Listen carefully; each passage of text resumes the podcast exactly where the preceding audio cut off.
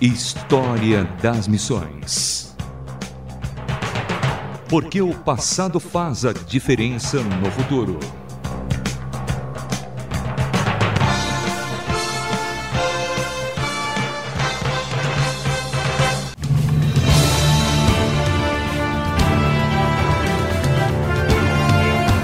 No História das Missões de hoje, vamos falar um pouco sobre a vida de Francisco Penzotti, missionário que dispôs sua vida a distribuir Bíblias pela América Latina. Acompanhe.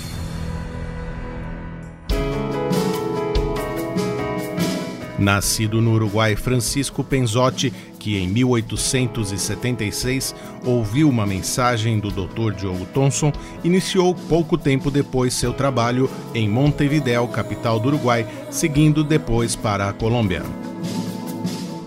Como boa parte dos missionários que foram à América Latina, Penzotti viu na distribuição de Bíblias uma grande oportunidade para levar a verdade de Jesus aos latino-americanos. Com essa iniciativa, aos poucos, Penzotti viu grande êxito nesta missão, assim também como outros missionários.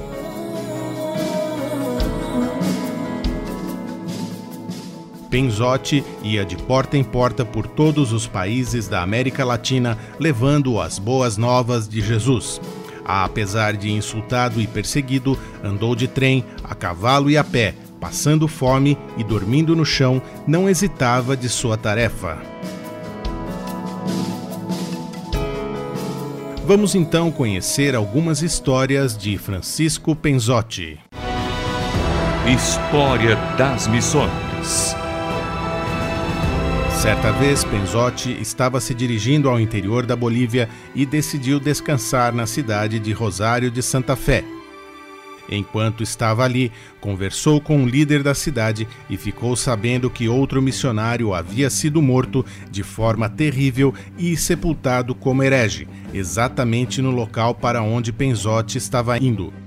O líder contou esta história como um apelo para que ele não prosseguisse com a viagem. Vacilante, Penzotti trancou-se em seu quarto, ajoelhando-se pedindo orientação. Ao mesmo tempo em que não queria cometer um ato imprudente e comprometer todo o seu trabalho, não queria ser desobediente ao seu chamado ou ser considerado covarde. Enquanto Penzotti estava no quarto, uma senhora na sala ao lado sentou-se ao piano e começou a cantar um hino que tinha a seguinte letra: Não vos detenhais, não vos detenhais, nunca, nunca, não vos detenhais.